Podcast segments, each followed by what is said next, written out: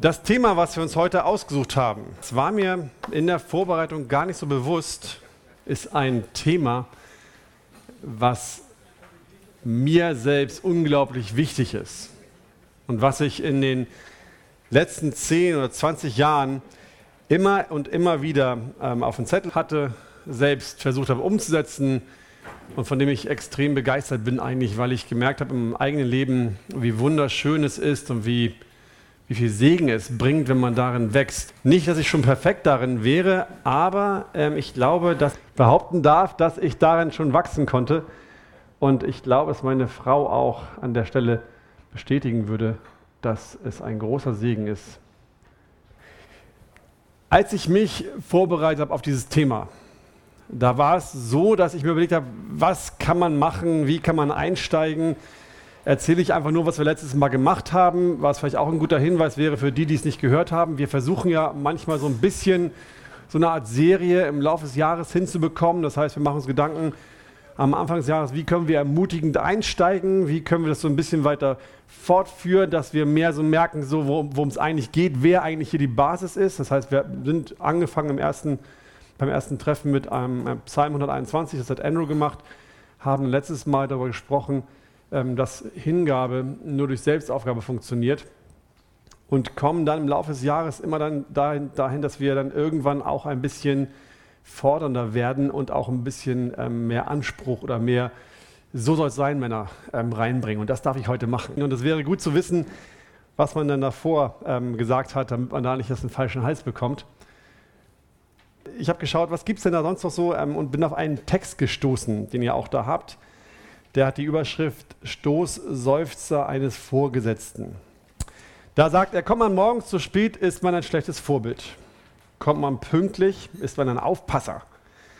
Ist man zu seinen Mitarbeitern freundlich, will man sich anbiedern. Ist man zurückhaltend, gilt man als hochnäsig.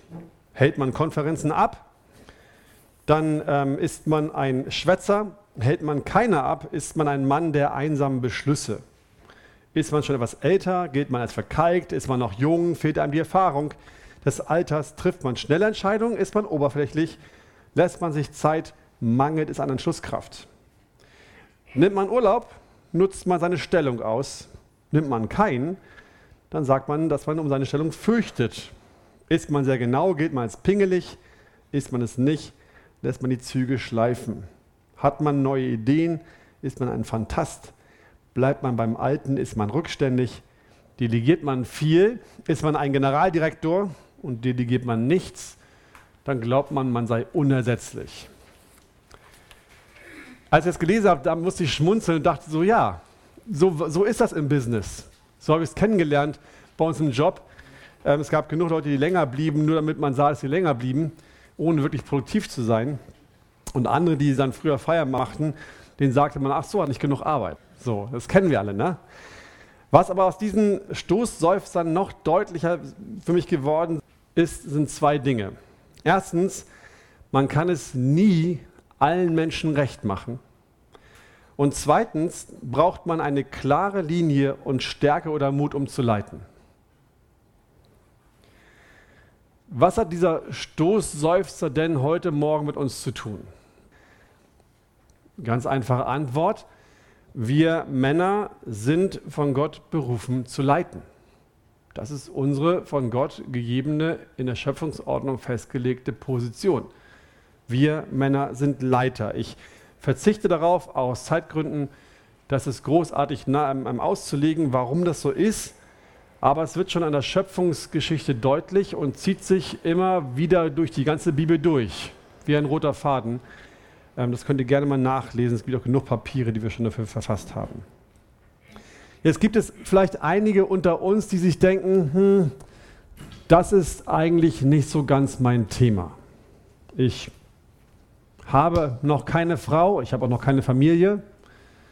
Ich habe vielleicht auch keine Frau mehr und meine Kinder sind schon aus dem Haus. Und ich bin auch kein Chef. Also ist das Thema Leiterschaft für mich eigentlich kein großes Thema.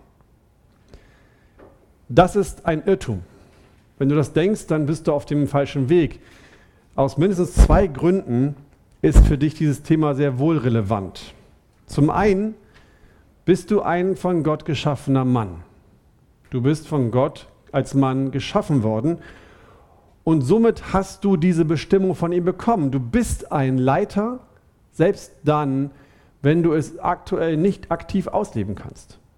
So bist du von Gott trotzdem als Leiter bestimmt. Und wenn Gott dich zu etwas bestimmt hat, dann sollte es dir auch wichtig sein, dass du über deine Bestimmung mehr Bescheid weißt. Das ist der eine Grund. Und du weißt auch nicht, ob es nicht doch noch mal irgendwann praktisch wird.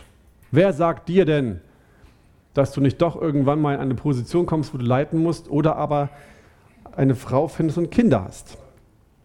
Zum anderen musst du auch bedenken, dass du ja nicht allein auf dieser Welt bist. Wir Christen sind unter anderem auch dazu da, dass wir einander helfen und stärken. Ich möchte euch gerne an ein Thema erinnern, was wir im November 2020 hier hatten. Da ging es um das Thema Mentoring. Wir sind dazu da, in der Gemeinde einander zu helfen, einander zu stärken. Und somit kannst du, auch wenn du vielleicht nicht direkt leitest, sehr wohl eine Person sein, die mit dem, was du weißt und mit dem, was du schon so erfahren hast und gelernt hast, anderen zur Seite stehen kannst. Wie willst du ein Mentor sein für einen Mann, der Familie hat, wenn du von Leitung keine Ahnung hast?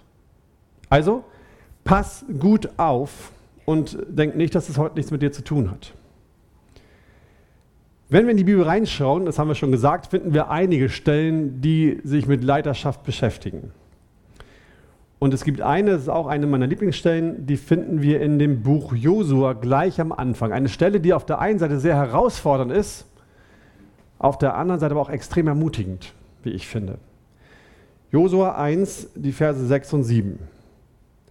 Sei stark und mutig, denn du sollst diesem Volk das Land als Erbe austeilen, von dem ich ihren Vätern geschworen habe, dass ich es ihnen geben werde. Sei du nur stark und sehr mutig und achte darauf, dass du nach dem ganzen Gesetz handelst, das dir mein Knecht Mose befohlen hat. Weiche nicht davon ab, weder zur Rechten noch zur Linken, damit du weise handelst überall, wo du hingehst. Ausgehend von diesem Text möchte ich mit uns gerne drei Punkte äh, besprechen. Der erste Punkt ist, ein echter Leiter ist ein hingebungsvoller Nachfolger. Der zweite Punkt ist, ein echter Leiter braucht Mut. Und der dritte Punkt ist, ein echter Leiter leitet. Lass uns beten nochmal zusammen. Jesus, wir danken dir dafür, dass wir hier zusammen sein dürfen. Und Herr, was für eine wundervolle Aufgabe, was für ein Ruf an uns Männer, dass wir leiten sollen und leiten dürfen. Herr, und ich freue mich darauf, einfach gemeinsam zu betrachten, was es eigentlich bedeutet und dass wir sehen dürfen, dass es nicht darum geht zu herrschen, und wir danken dir, dass du bei uns bist und uns die Kraft gibst, das auch zu tun. Und ich möchte dich bitten, dass du uns jetzt segnest. Herr, bitte segne uns, öffne du unsere Herzen, mach du uns wirklich aufnahmefähig für dein Wort und hilf auch mir, dass ich es auf eine rechte Weise verkündige und ähm, ja, einfach das tue, was du möchtest, Herr. Amen. Also, kommen wir zu Punkt 1. Ein echter Leiter ist ein hingebungsvoller Nachfolger. Die meisten von uns kennen die Geschichte von Mose und Josua schon. Mose, der Anführer des Volkes Israel durch die Wüste, war Gott einmal an einer Stelle ungehorsam und wurde deswegen von Gott, naja, bestraft und durfte nicht mit in das gelobte Land einziehen. An der Grenze zu Kanaan starb er und wurde dort begraben. Und nun war es Josuas Aufgabe geworden, dieses große Volk anzuleiten. Josua war also der Nachfolger Moses. Und das in zweifacher Weise. In der Wüste folgte Josua Mose nach. Mose war sein Leiter, Mose war sein Anleiter. Josua half ihm überall dort, wo er gebraucht wurde und hatte in der Zeit jede Menge Gelegenheiten, ganz viel von Mose zu lernen. Und nun sprach Gott zu Josua: Sei stark und mutig denn du sollst diesem Volk das Land als Erbe austeilen, von dem ich ihren Vätern geschworen habe, dass ich es ihnen gebe. Er wurde von einem, der Mose nachfolgte, zu dem nachfolgenden Leiter des Volkes Israel. Und das nicht, weil er sich überlegte, Mensch, cool, der Mose ist tot, das mache ich mal. Jetzt bin ich mal dran endlich. sondern weil Gott zu ihm gesagt hat, ich will, dass du der bist, der das Volk anstelle von Mose jetzt anleitet. Es war ein von Gott verordneter Job, den er bekommen hat. Und wer die Geschichte kennt, der wird ein paar Mal noch erkennen, dass es für Josua nicht immer leicht war und er sich das auch nicht immer wirklich gerne ausgesucht hatte, dem zu gehorchen, was Gott ihm gesagt hat. Jetzt lebte Josua vor ziemlich langer Zeit. Das ist schon sehr lange her. Und dann kann man natürlich zu Recht fragen, was hat das denn mit uns zu tun, diese Bibelstelle aus dem Alten Testament? Und da muss ich sagen, eine ganze Menge.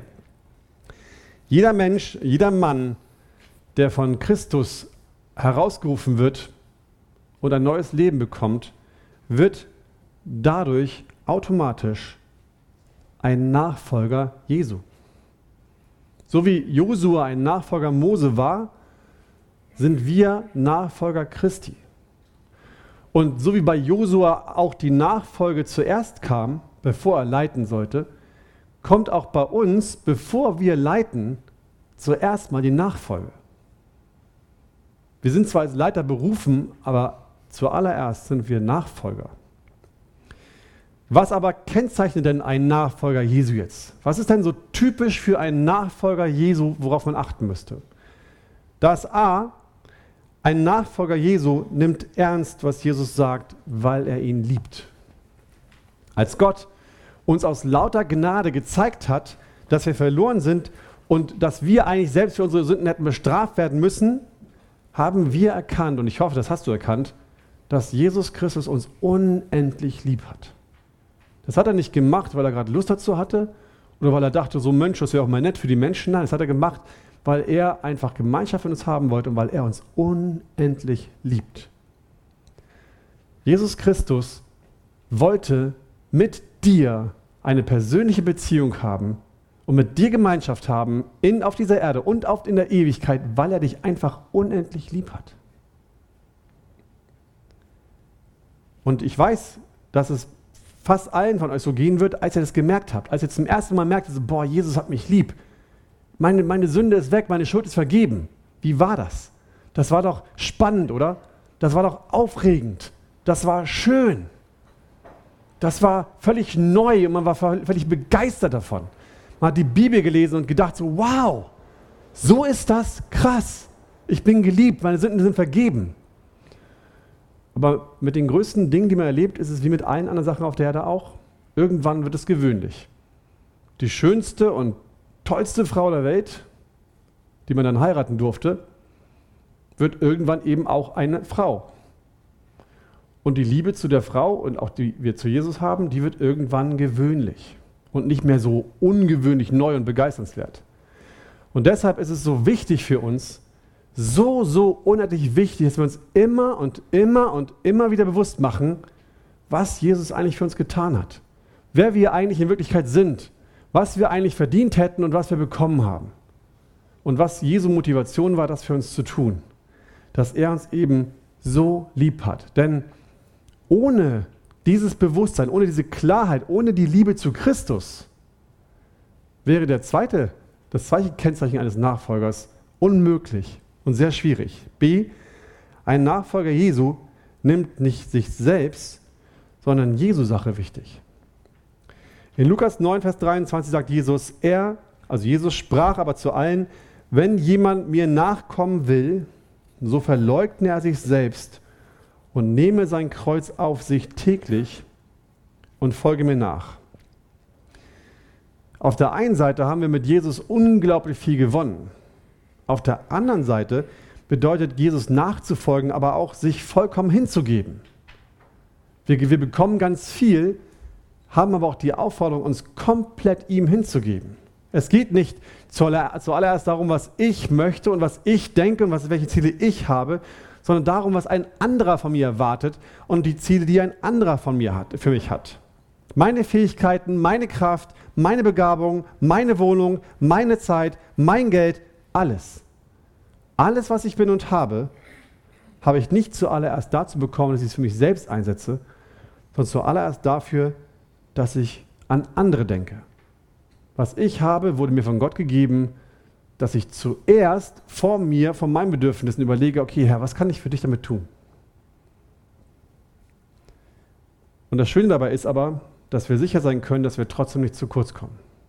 Jesus verlangt von uns immer nur so viel, wie er uns auch gegeben hat und so, dass wir es auch aushalten und gerne geben können. Und so wie bei Josua und Mose gilt auch für uns C, ein Nachfolger Jesu lernt von ihm, von Jesus. Wenn wir wissen wollen, wie echte Leiterschaft aussieht, was es wirklich heißt und bedeutet zu leiten, dann müssen wir als Christen zuerst in die Bibel reingucken. Das ist, das ist die erste Quelle der Weisheit und Jesus ist unser erstes Vorbild für alle Handlungen, die wir durchführen, auch in der Leiterschaft. Es gibt, wenn man mal guckt, in der, in der säkularen Welt und auch Wirtschaft, gibt es online, in Büchern, in irgendwelchen Kursen unendlich viele Möglichkeiten, wie man sich weiterbilden kann und wie man in Seminaren besser werden kann, um zu leiten. Und das ist auch nicht verkehrt. Auch schön zu lesen und auch sehr hilfreich manchmal. Aber alles, was wir so bekommen können aus der Welt, muss sich daran messen lassen, was in der Bibel steht. Wenn das, was uns in der Welt gesagt wird, dem widerspricht, was in der Bibel steht, dann gilt das für uns nicht. Weil die Bibel das Erste ist, was für uns zählt. Und da steht auch genug drin. Und wenn wir mal überlegen und auch schauen, was da passiert, dann werden wir feststellen, dass das, was uns in der Welt angeboten wird, immer, und zwar alles, an einem Punkt versagt. Woher, sagt man dir, sollst du die Kraft nehmen, um zu tun, was du tun sollst. Immer aus dir selbst. Sie geben dir immer Tipps, wie du selbst aus dir die Kraft schöpfen kannst, um das zu machen, was sie dir vorschlagen. Und das ist der größte Unterschied, denn D, ein Nachfolger Jesu, schöpft seine Kraft aus Christus. Die heilbringende Gnade, das, was wir erfahren haben, war notwendig, damit wir gerettet werden konnten und damit wir ein neues Herz bekommen. Erst durch den Austausch, erst durch die Gnade sind wir überhaupt innerlich fähig, den Wunsch zu haben, so zu sein wie Jesus. Hätte uns die Gnade nicht verändert, dann würde keiner von uns den Wunsch haben, so zu sein wie Jesus. Niemand. Dann würden wir immer noch einfach das tun, wonach wir gerade Lust haben und wo wir innerlich glauben, dass das richtig wäre, was uns Befriedigung schenkt. Was passiert ist, als die Gnade in uns kam und wir uns bekehren durften, ist, dass wir den Heiligen Geist bekommen haben. Und den Heiligen Geist zu haben, heißt, die Quelle der Kraft zu haben, die auch Jesus hat auferstehen lassen. In uns wirkt die gleiche Kraft, die Jesus Christus lebendig gemacht hat. Und das ist die Kraft, aus der wir leben können. Wir können sicher sein, dass Gott uns das Wollen schenkt, dass er uns die Befähigung schenkt und auch die Möglichkeiten gibt, dort zu leiten, wo er es möchte. Er gibt uns die Kraft zur Veränderung. Daher ist Nachfolge, die Nachfolge Christi, kein unerfüllbarer Traum für uns. Jeder von uns, und da könnt ihr euch sicher sein, jeder von uns, der wirklich Jesus Christus kennt, der wird nicht mehr so bleiben, wie er ist. Du wirst Stück für Stück in das Bild Jesu verwandelt werden. Wenn wir hier in 15 Jahren wieder zusammenkommen, dann werden wir feststellen, jeder von uns, dass wir alle gewachsen sind. Keiner, der Jesus kennt, bleibt auf der Stelle stehen, weil Jesus Christus will, dass wir zu besseren Leitern werden. Heißt das nun, dass wir erst einen gewissen Grad erreichen müssen, damit wir leiten können? Ich meine, Josua wurde erst Leiter, als Mose tot war. Wie ist es denn mit uns? Brauchen wir einen gewissen Reifegrad der Nachfolge, bis wir leiten können? Nee, das ist nicht so. Nachfolge Jesu hört ja niemals auf. Und als Leiter eingesetzt zu werden, beginnt eigentlich ziemlich früh. Also es ist eine Sache, die parallel läuft. Und das ist nicht immer einfach. Ich glaube, dass jeder von euch erzählen kann, dass es diese Rolle als Leiter, egal wo, nicht immer leicht auszufüllen ist. Sei es in der Familie, in der Erziehung, in der Schule, im Beruf, in der Gemeinde. Überall merken wir, dass zu leiten oft bedeutet, dass wir so handeln müssen, dass nicht immer alle einverstanden sind. Das, was wir am Anfang so ein bisschen lustig von diesem Chef gehört haben, dieses Seufzen, ist eigentlich etwas, was wir nur zu gut kennen in unseren Bereichen. Weil wir nämlich auch merken, so, wenn wir leiten, dann ist es eben nicht mehr, nicht immer einfach. Die Leute finden es nicht immer toll, dass wir sie anleiten. Die jubeln nicht immer, wenn wir Entscheidungen treffen. Und deswegen ist es als Leiter so wichtig, Punkt 2, dass wir Mut haben zu leiten. Wir brauchen Mut. Ein echter Leiter braucht Mut, um zu leiten. Hast du schon mal gegoogelt, was Mut heißt?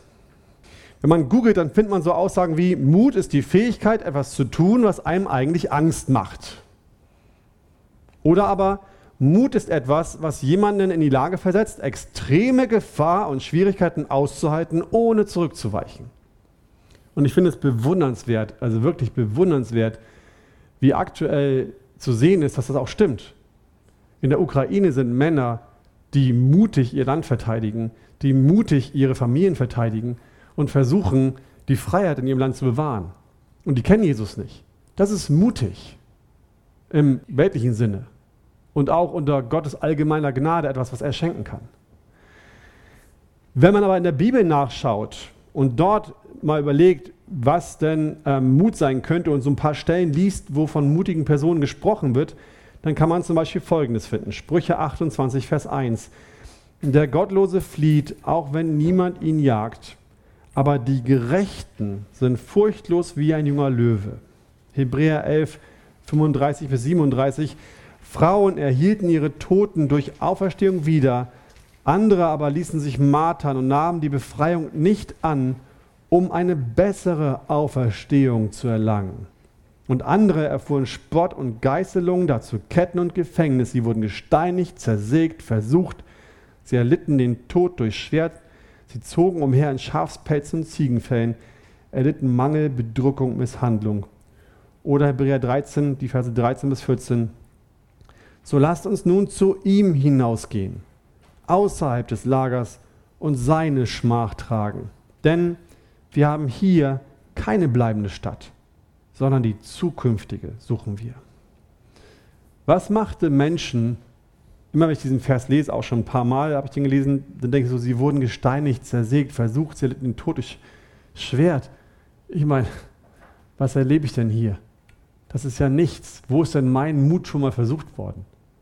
Nahezu fast gar nicht in meinem Leben so, wenn ich das hier lese. Und dann fragt man sich, oder ich frage mich automatisch, was machte diese Menschen, was macht diese Menschen so mutig, so fähig, so mutig zu sein, dass sie all die Nachteile, die Schmach, die, die üble Nachrede, das Leid, den Mangel oder sogar Tod ertragen können? Was macht diese Menschen aus, dass das geht? Und da kann man sehen und sagen, diese Menschen glaubten daran, dass sie einen großen und starken Gott haben, der keine Fehler macht. Und sie wussten, wir haben eine Hoffnung, die größer ist als all das, was wir auf der Erde haben können. Wenn mein Leben hier auf der Erde zu Ende geht, dann ist es nicht vorbei. Es fängt dann eigentlich erst an. Und deswegen, weil ich weiß, dass ich diese Hoffnung habe und weil Gott ein großer und guter und starker Gott ist, deswegen ertrage ich das, was ich um Christi willen erleiden muss und bin mutig, da reinzugehen und es doch zu tun, auch wenn es nicht einfach ist. Und wenn man das alles so liest und auch andere Stellen sich anguckt, dann kann man Mut eher so definieren. Mut ist die Frucht aus demütigem Vertrauen in einen mächtigen Gott. Mut ist die Frucht aus demütigem Vertrauen in einen mächtigen Gott. John Piper hat es in einem Buch so beschrieben, christlicher Mut ist die Bereitschaft, das Richtige zu sagen und zu tun, egal was, uns, was es uns auf der Erde kosten wird. Christlicher Mut ist die Fähigkeit, im Gehorsam Christi zu handeln, egal welche Folgen es hat. Mut ist nicht, dass man sich nicht mehr fürchtet. Mut ist, Gott im Vertrauen zu gehorchen, unabhängig von der Furcht. Es heißt, Gott mehr zu fürchten als die Menschen. Das ist das, was Gott von Josua in den Versen 6 und 7 fordert. Sei stark und mutig. Sei stark und mutig. Im Grunde genommen sagt er dort zu Josua, Josua, vertraue fest auf mich. Ich habe einen guten Plan und ich habe den Willen und ich habe die Macht, das, was ich dir versprochen habe, auch einzuhalten. Wie können wir also in dem Sinne mutiger werden? Wie können wir Männer daraus lernen und für uns selbst schauen, dass wir im Mut wachsen? Indem wir das beherzigen, was Gott uns verheißen hat und was er von uns möchte. Josua 1, Vers 5. Niemand soll vor dir bestehen dein Leben lang und dann, wie ich mit Mose gewesen bin, so will ich auch mit dir sein. So wie Gott mit Jesus war, so wird er auch mit uns Männern sein. Das ist seine Verheißung. Warum weiß ich das? Warum kann ich das so sicher sagen? Hebräer 13, Vers 5. Euer Lebenswandel sei frei von Geldliebe. Begnügt euch mit dem, was vorhanden ist, denn er selbst hat gesagt, ich will dich nicht aufgeben und dich niemals verlassen.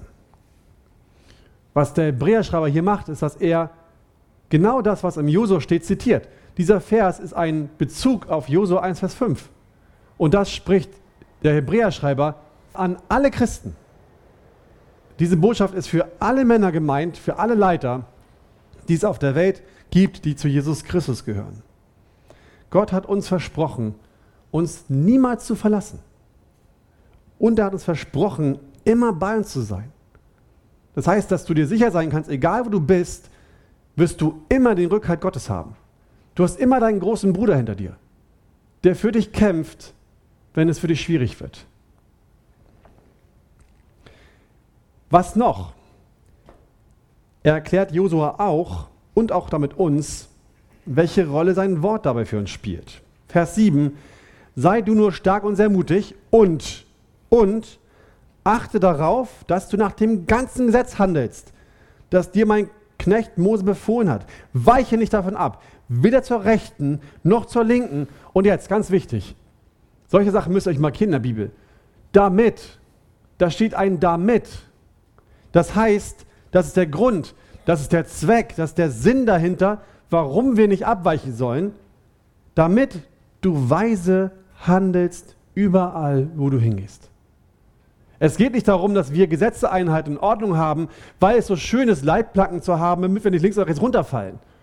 Sondern Gott hat uns diese Ordnung gegeben, weil sie uns helfen, weise zu handeln, überall, wo wir hingehen. Die Bibel ist, und ich frage dich, glaubst du das? Die Bibel ist Gottes ausgehauchtes Wort.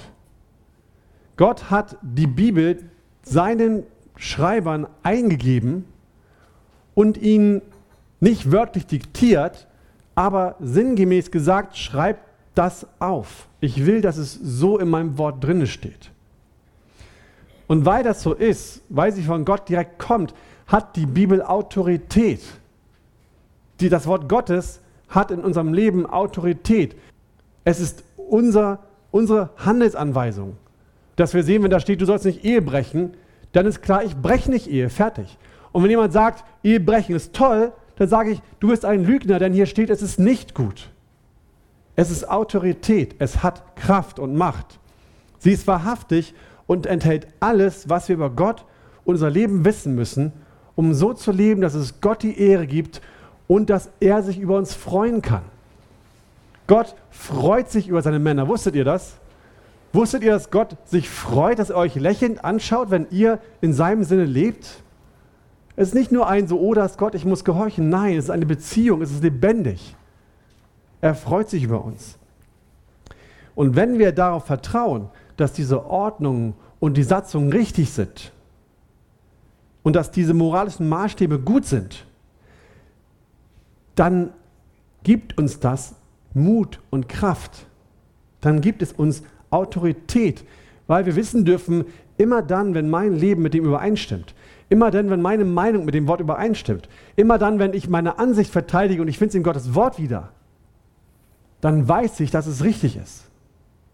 Dann können tausend andere schreien, das ist falsch und schlecht. Dann, ähm, dann dürfen wir wissen, ja, schön, dass ihr rebelliert, aber ich bin auf der richtigen Seite und ich verteidige es, weil es Gottes Wort ist, weil es richtig und wahr ist. Dann haben wir auch Mut, das, was wir denken, zu verteidigen. Also, die Basis von christlichem Mut ist die Kraft und die Macht Gottes. Das ist die Basis, auf der wir stehen. Und unsere Aufgabe ist es einfach nur, es so zu machen wie Josua. Wir sollen vertrauen und die Ordnung Gottes hochhalten. Das ist unser Job. Das ist das, was uns Mut gibt. Und als die Völker Israel auf dem Weg angegriffen wurden, da verließ sich Josua auch nicht zuerst auf menschliche Weisheit. Er, er, nahm nicht seine Heerführer zusammen zuallererst und machte große Schlachtpläne. Nein, was er tat, war zuallererst die Nähe Gottes zu suchen. Er ging ins Gebet und hat, hat versucht, Gott zu bitten, dass er ihm hilft und ihn leitet. Aber auch wenn er zuerst ins Gebet ging, hat er nicht danach gesagt, okay, ich bin raus, Gott mach du. Nein, Josua hat trotzdem seine gottgegebene Verantwortung wahrgenommen. Punkt 3, ein echter Leiter leitet. Ihr erinnert euch daran, was wir am Anfang gelesen haben, der Vorgesetzte, der nur rumgeheult hat, dass er es keinem recht machen könne, egal was er tut. Ja, das ist so. Und auch wenn er es aber nicht allen recht machen kann, also egal wie er sich entscheidet, dass immer irgendwelche Leute maulen, wäre es nicht richtig, dann zu sagen, okay, wisst ihr was, ich kann es sowieso keinem recht machen, dann macht mal, wie ihr wollt, ich ziehe mich raus. Das ist keine Option. Als Leiter ist er gefordert zu leiten. Und selbst wenn er dann sagt so, ich mache für mich mein Ding, ich weiß genau, das, was ich tue, ist richtig, ich handle richtig, ich mache alles richtig, lasse ihre Fehler machen, selbst das ist keine Option. Selbst dann leitet dieser Leiter nicht und ist kein guter Leiter. Also ein Leiter, der nicht leitet, ist kein Leiter. Das mögen nicht immer alle. Passt den Menschen nicht, wenn wir sie anleiten. Wir müssen als Leiter manchmal unbequeme Entscheidungen treffen. Und das gilt für jeden Mann in diesem Raum. Jeder von uns hier ist gefordert, manchmal Entscheidungen zu treffen, die eben nicht allen passen, sei es in der Ehe, in der Erziehung, als Hauskreisleiter. Um es auf den Punkt zu bringen, was einen guten Leiter ausmacht, hilft uns das Bild, das Jesus in Matthäus 5, Vers 14 bis 16 selbst gebraucht. Da steht, ihr seid das Licht der Welt. Es kann eine Stadt, die auf einem Berg liegt, nicht verborgen bleiben. Man zündet auch ein Licht, äh, nicht ein Licht an und setzt es unter den Scheffel, sondern auf den Leuchter. So leuchtet es allen, die im Haus sind.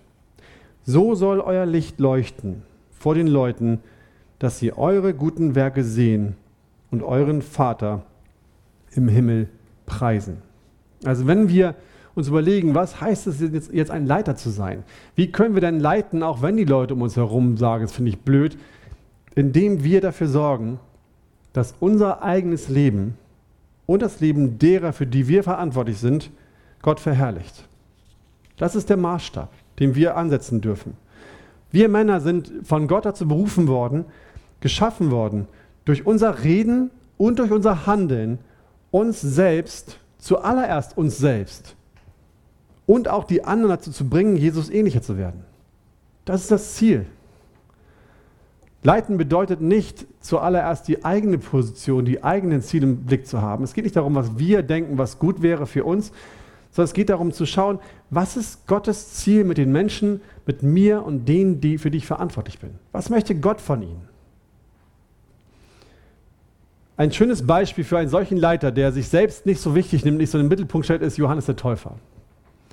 Als Jesus begann, öffentlich zu wirken, da verlor, als Jesus begann, ne, da verlor Johannes an Bedeutung. Das wissen wir. Und als er dann, als ihm das gesagt wurde, Johannes, die, die, die Jünger von Jesus, die taufen viel mehr als wir, da hat er was gesagt? Wer die Braut hat, der ist der Bräutigam. Der Freund des Bräutigams aber, der dasteht und ihn hört, ist hocherfreut über die Stimme des Bräutigams. Diese meine Freude, also die von Johannes, ist nun erfüllt. Er, Jesus, muss wachsen, ich aber muss abnehmen.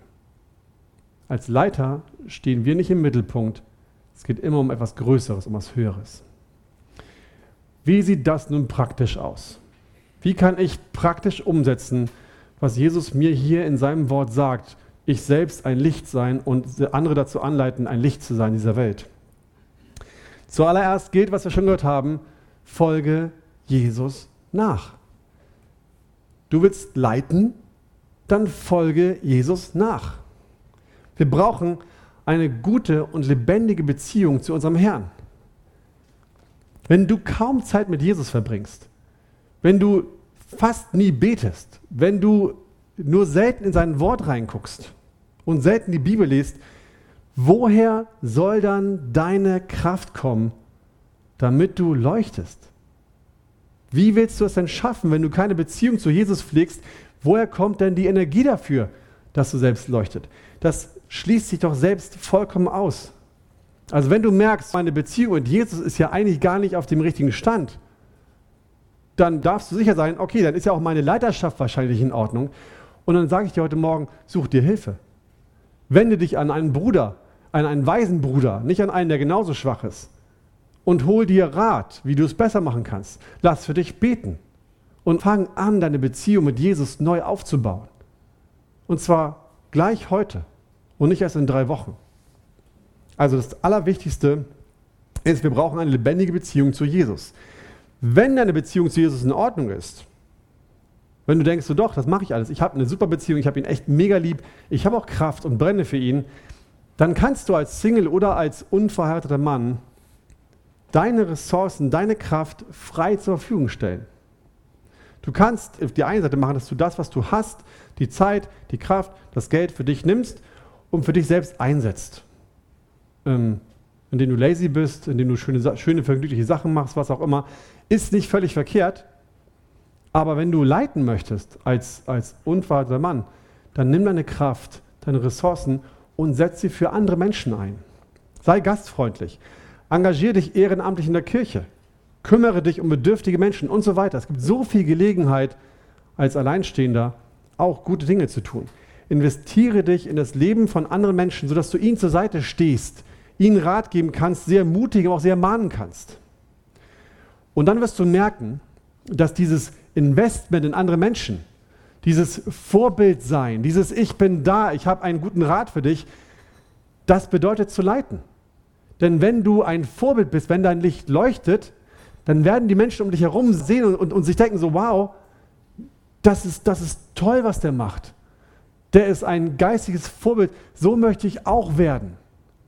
Und dann, dann leitest du sie an, ohne dass du wirklich sagst, tu dies und tu das. Dann bist du automatisch ein Leiter, ein Vorbild. Und wenn du verheiratet bist, dann ist der eine Text, den wir alle kennen, der ultimative Text für uns. Epheser 5, die Verse 25 bis 28. Ihr Männer, liebt eure Frauen, gleich wie auch der Christus die Gemeinde geliebt hat und sich selbst für sie hingegeben hat, damit er sie heilige, nachdem er sie gereinigt hat durch das Wasserbad im Wort. Wieder ein damit. Seht ihr das? Damit er sie selbst, sich selbst darstelle als eine Gemeinde, die herrlich sei, sodass sie weder Flecken noch Runzeln noch etwas ähnliches habe, sondern dass sie heilig und tadellos sei. Ebenso die Männer sind die Männer verpflichtet, ihre eigenen Frauen zu lieben, wie ihre eigenen Leiber. Wer seine Frau liebt aber, liebt sich selbst. Gottes Wille, Gottes Wille und sein, eigentlich ist es eine Ansage von ihm, für uns Männer ist, dass wir unsere Frauen durch Worte und Taten liebevoll, barmherzig und freundlich, nicht herrisch oder verletzend, sondern liebevoll, freundlich und barmherzig so leiten, dass sie tadellos und heilig werden. Das ist der Anspruch, den Gott an uns Ehemänner hat. Er sagt, leite deine geliebte Frau so an, dass sie vor mir tadellos und heilig steht. So, das packen wir alle ein. Das schaffen wir sowieso nicht. Aber es ist der Anspruch Gottes an uns und den hilft er uns auch Stück für Stück umzusetzen durch seine Kraft und durch seine Gnade. Wir Männer sind also mit dafür verantwortlich, nicht alleine. Unsere Frauen haben auch Verantwortung für ihr geistiges Leben, ne? aber wir sind mit dafür verantwortlich, dass unsere Frauen genug Zeit mit Jesus in der Bibel verbringen. Wir sind mitverantwortlich dafür, dass sie stille Zeit machen können. Dass sie Zeiten einräumen, das zu tun. Oder dass wir vielleicht auch Zeiten für sie freiräumen, dass sie es tun können. Das geht speziell an die Männer hier, die noch kleine Kinder haben. Wir sind für das geistliche Wohlergehen unserer Frauen verantwortlich. Es gibt zu Hause ganz viele Aufgaben, sowas wie Finanzen, Haustechnik ähm, und ganz viele andere praktische Dinge, die können wir delegieren. Das ist kein Problem. Wir können Aufgaben wegschieben und sagen, nee, das machst du, das Badputzen machst du, mein lieber Sohn, und den Müll bringst immer du raus. Und Finanzen macht meine Frau, die kann es besser als ich. Aber es gibt eine Sache, die können wir Männer einfach nicht delegieren. Und das ist die geistliche Leiterschaft. Das können und das dürfen wir auch nicht unseren Frauen überlassen. Es ist nicht die Aufgabe unserer Frauen, Vorschläge zu bringen. Es ist nicht die Aufgabe unserer Frauen, geistliche Impulse zu liefern. Es ist nicht die Aufgabe unserer Frauen, zu schauen, ob es in der Familie geistlich gut läuft. Nein, es ist unsere Aufgabe. Wir sind verantwortlich, aktiv zu sein. Wir sind verantwortlich, den Blick zu haben auf, auf unsere Familie und zu schauen, wie geht es denen eigentlich geistlich? Wo steht denn eigentlich meine Frau? Womit kämpft sie eigentlich gerade? Was segnet sie eigentlich gerade? Was braucht sie eigentlich gerade? Gibt es ein ermutigendes Wort, was ich für sie haben kann? Welches, welchen Text kann ich ihr vielleicht an die Hand geben, damit sie wachsen kann oder zufriedener wird oder mehr Ruhe bekommt? Wenn du nicht weißt, wie es deiner Frau geht, dann kannst du sie auch nicht geistlich leiten, weil du gar nicht weißt, was sie gerade bewegt. Sei nicht passiv. Komm nicht nach Hause und leg die Füße hoch. Und ich kann euch versprechen, das ist ja viel schöner so. Das macht ja viel mehr Freude. Also, wir sind dran, die Initiative zu ergreifen und nicht darauf zu warten, dass unsere Frauen was machen. Das gleiche in der Erziehung, habe ich gerade schon gesagt. Zuallererst sind wir verantwortlich für die geistige Entwicklung unserer Kinder. Und da gehörst du als Großvater dazu. Du bist als Opa nicht raus. Auch du darfst wissen, dass du als Opa oder auch als geistiger Vater in der Gemeinde die Verantwortung mittragen darfst, wie es deinen geistlichen oder leiblichen oder Enkelkindern geht. Selbst dann, wenn deine, deine Frau natürlicherweise viel mehr Zeit mit den Kindern verbringt. Man kann ja heute sagen, so ich bin den ganzen Tag raus, ich kriege gar nicht mit, was mit meinen Kindern ist. Ich bin noch eine Stunde am Abend da, da sehe ich sie ein bisschen. Ich weiß gar nicht, was los ist. Das weiß meine Frau viel besser. Ja, dann mach dich schlau. Dann frag deine Frau, was los ist. Nutz ihre Weisheit und ihre Erfahrung und lass dir berichten, was, die, was mit den Kindern läuft. Und dann überleg alleine oder mit ihr zusammen, was deine Kinder brauchen. Du darfst ja gerne das gemeinsam machen, aber verantwortlich bleibst du. Ergreif die Initiative. Das heißt auch nicht, dass wir alles machen müssen, aber es heißt, dass wir trotzdem Verantwortung haben. Also, unsere Frauen können uns helfen zu wissen, was bei den Kindern los ist. Und wir können auch gemeinsam überlegen, aber aktiv werden müssen wir. Und nimm dir Zeit. Nicht nur zum Spielen, ich meine, klar, wenn sie zwei sind, die Kinder ist was anderes, aber wenn sie nachher fünf, sechs, sieben, acht sind, nimm dir Zeit und hör hin. Geh raus mit deinen Kindern und frag sie, wie es ihnen geht. Hör dir ihre geistlichen Nöte an und vor allen Dingen, wo es immer geht, erzähl ihnen von Gott. Ich glaube, dass jeder von uns immer wieder Dinge mit Gott erlebt. Und wenn es nur die kleinen Sachen sind. Gerade letztens war so eine kleine Begebenheit, die eins meiner Kinder hatte. Und es war was Kleines, aber das in der Familie zu teilen, ist total segensreich und zeigt einem selbst und auch den Kindern, Gott ist da. Nicht in den großen riesen Wundern, aber Gott ist da. Erzähl deinen Kindern, was du mit Christus erlebt hast. Bleib dran. Und bleib auch dran, und das betrifft eher die etwas älteren Väter von uns, bleib auch dran, wenn die rebellische Phase kommt. Ich habe vier Söhne. Das ist fantastisch, vier Söhne zu haben. Es ist echt ein riesengroßer Segen. Aber manchmal denke ich auch so, okay, noch einmal. Ich bin auch versucht zu sagen, so, das hatte ich jetzt schon dreimal. Jetzt ein viertes Mal, jetzt reicht es auch. Weil Söhne irgendwann Männer werden. Und sie haben es in sich drin, die wollen dann auch leiten. Und sie haben ihren eigenen Kopf. Und sie akzeptieren irgendwann nicht mehr das, was du ihnen sagst, sondern haben ihre eigenen Ansichten und Meinungen. Und dann rebellieren sie auch. Witzigerweise sagen sie dir in einer ruhigen Minute irgendwann später, nee, ich weiß ja, du hattest recht. Aber das konnte ich da nicht sagen. Auf jeden Fall bleib dran. Bleib dran, auch wenn es schwierig wird.